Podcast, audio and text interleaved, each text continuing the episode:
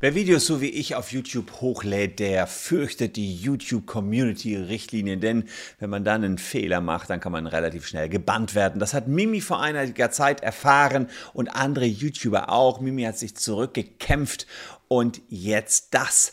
YouTube muss seine eigenen Community-Richtlinien fürchten, denn die sind nicht immer ganz korrekt, wie jetzt ein Gericht festgestellt hat. Und YouTube muss dafür 100.000 Euro Zahlen. Was da passiert ist, wer gegen YouTube geklagt hat, wer sich getraut hat, gegen so einen Internetgiganten wie Google anzutreten und was dabei rausgekommen ist, erfahrt ihr in diesem Video.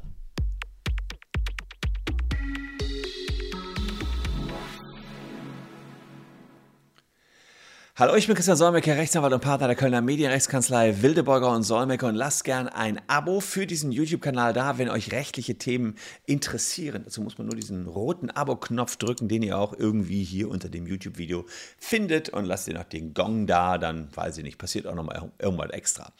Ähm, es gibt relativ strenge Regeln der YouTube-Community und mit denen musste der YouTube-Kanal Querdenken 711 Bekanntschaft machen. Ich habe euch jetzt mal die Webseite von denen gezeigt. Ihr ahnt schon, worum es da geht. Und die haben auch Videos hier gehostet. Diese Videos sind allerdings jetzt mittlerweile auf einem eigenen Videoportal gehostet und eben nicht mehr bei YouTube. Denn Querdenken 711 liegt mächtig im Clinch mit YouTube. Und warum liegen die im Clinch mit YouTube? Sie hatten nämlich äh, im Januar ein Video zu Covid-19 und das sollte Covid-19-Proteste in der Schweiz zeigen. Es gibt Reden und O-Töne von den Teilnehmenden und nach Ansicht von YouTube verstießen diese Aussagen, die dort getroffen worden ist, auf der Anti-Covid-19-Demo. Ja, ich bin auch eigentlich gegen Covid-19, wäre ich ja in der Hinsicht sogar, nein, es ging gegen die Anti-Covid-19-Maßnahmen. Und die verstoßen gegen die Community-Richtlinien.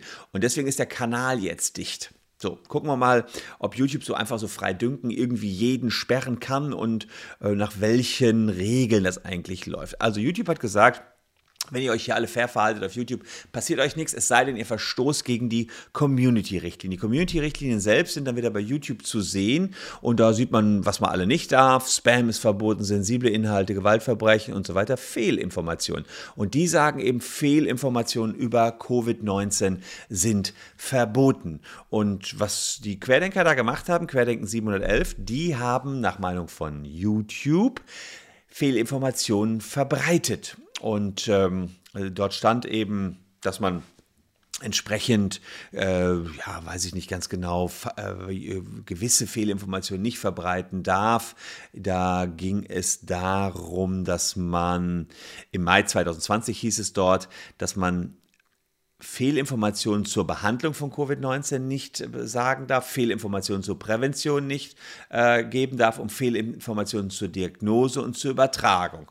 Also Behandlung, Prävention, Diagnose und Übertragung. Das war sozusagen das, was verboten war. Und mittlerweile hat YouTube das ein bisschen angepasst. Äh, jetzt gibt es nicht nur diese vier Kategorien, sondern es ist eine ganze Webseite äh, dazu, was man über Covid-19 hier nicht mehr sagen darf. Also es sind riesen Dingen, äh, wie jetzt auf YouTube umgegangen wird mit Covid-19. Nicht nur diese vier Sachen, aber Fakt ist, dass ähm, zum Zeitpunkt des Vertragsschlusses, also als Querdenken 711 auf Sendung ging und den YouTube-Kanal eröffnet hat, es erstmal nur diese vier Sachen gab, die verboten worden sind. Und äh, die haben gesagt, das hier ist ja erst viel, viel später gekommen. Das ist doch nie Vertragsbestandteil geworden. YouTube kann doch nicht einfach nachträglich die AGB ändern und dann eben äh, dort hier jetzt viel strengere Regeln uns auflegen. Ja, war also ein interessanter Move, den die gemacht haben. Die haben gesagt, ja, kann sein, dass wir gegen die aktuellen Covid-19-Regeln verstoßen mit unseren Videos, für die ihr uns gelöscht habt, aber eben nicht die alten AGB die haben nur diese vier Regeln gehabt und das ist nicht gesagt worden. Übrigens, was äh, in Strike ist ja ähm, relativ blöde Geschichte für YouTuber. Ich habe hier letztens schon mal ein Video gemacht, das will ich euch auch nicht vorenthalten, äh, wie man aus dem Strike wieder rauskommt. Die hatten also genau so einen Strike. Und ähm, ja, da muss ich selber über mich schmunzeln. Ist zwar schon sechs Jahre her, das Video, aber so sah ich damals aus und so habe Wie muss ich vorgehen als YouTuber, wenn ich einen Strike bei YouTube bekommen habe? Wir erklären es euch in diesem Video. Ja, da seht ihr, was Covid äh, mit mir gemacht hat. Da war ich noch deutlich schicker mit Krawatte im äh, mit Krawatte in der Kanzlei und da habe ich mich noch schick gemacht für euch und heute äh, hier im, im, im Freizeitlook äh, unten bei mir im Keller. So weit ist es schon gekommen. Naja, Covid-19 gibt es ja nach Meinung der Querdenker gar nicht.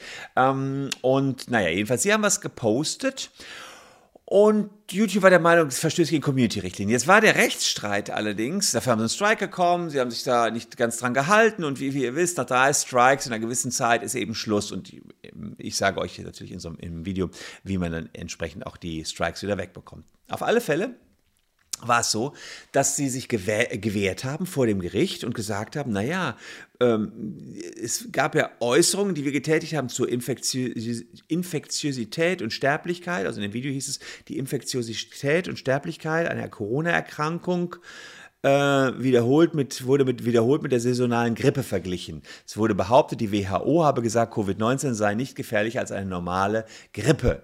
Ja, und das verstieß nach Ansicht des Gerichts jedenfalls nicht gegen die damaligen YouTube AGB. So. Jetzt allerdings sagt das Gericht, naja, das war das Oberlandesgericht Dresden, ähm, im Juli haben die das entschieden, die neuen AGB, die YouTube jetzt irgendwann äh, in 2021 dann rausgebracht hat, die sind nie Vertragsbestandteil geworden.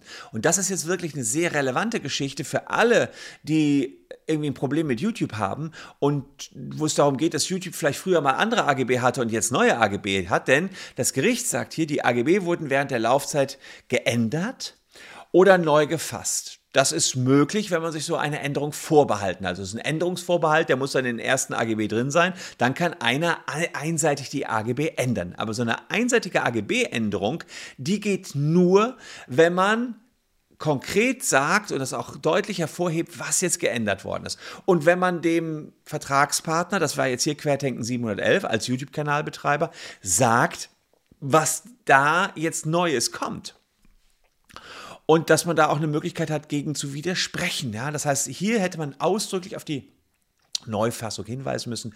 Querdenken 711 haben gesagt, wir haben hier gar nichts gekriegt und deswegen sagte das Gericht, ja gut, wenn die nie eine Info darüber bekommen haben, dass jetzt die Corona-Regeln, die Community-Regeln von YouTube, die bezogen auf Corona jetzt schwieriger und schärfer geworden sind, naja, dann müssen sie ja nicht dran halten. Dann war das Video, sagen wir mal, zufällig. Ich weiß jetzt nicht, ob die sich immer vorher alle Regeln durchgelesen haben. Die hätten es meines Erachtens erstmal rauskauen, was geht, vermute, vermute ich. Aber dann wäre das Video eben ähm, tatsächlich nach den alten Regeln zu beurteilen. Die neuen Regeln sind nie wirksam geworden. Und damit konnte Querdenken 711 sagen, Corona ist nicht gefährlicher als eine Grippe. Und das hätte die WHO behauptet, ja. Und was war noch? Ganz normale Hygienemaßnahmen reichen. Das war eben äh, tatsächlich nicht äh, auf Auswirkungen oder Prävention bezogen. Und insofern ähm, konnte man nach Meinung des OLG Dresden hier nichts machen seitens YouTube. Wir kommen jetzt gleich noch zu den 100.000 Euro, die YouTube äh, zahlen muss und warum YouTube die zahlen muss. Doch bevor wir dazu kommen, ein Hinweis in eigener Sache. Apropos 100.000 Euro, wenn ihr Geld verloren habt im Online-Casino, viele YouTuber machen ja Werbung für diese Online-Casinos, dann holen wir euch das zurück, denn die Online-Casinos, die sind alle illegal. Und hier könnt ihr auf der Webseite, die ist unten in der Caption verlinkt, checken, ob ihr einen Anspruch auf Geld zurück habt unten hier einfach Prüfung starten und wir checken für euch, ob ihr das Geld zurückbekommt. Ganz kurz und schnell gemacht. Und dann sagt ihr, was ihr verloren habt. Und wenn ihr da höhere Summen irgendwo beim Casino verloren habt, dann sagen wir euch, was es zurückgibt. Ganz nur als kleiner Hinweis. So, jetzt war die Problematik. Also, wir sind im Juli 2021. Und YouTube war schon längst verurteilt worden im Rahmen einer einstweiligen Verfügung, dass eben ähm, der Kanal und die, das Video on, online bleiben muss.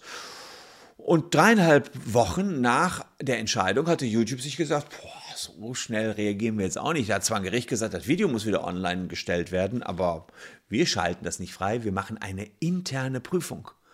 Ja, mein Gott, sage ich mir als Anwalt, was haben die da intern geprüft? YouTube hat intern geprüft, ob das, was das Gericht gesagt hat, korrekt ist. Hm, da muss ich mir wirklich mal am Kopf kratzen. Das war tatsächlich crazy.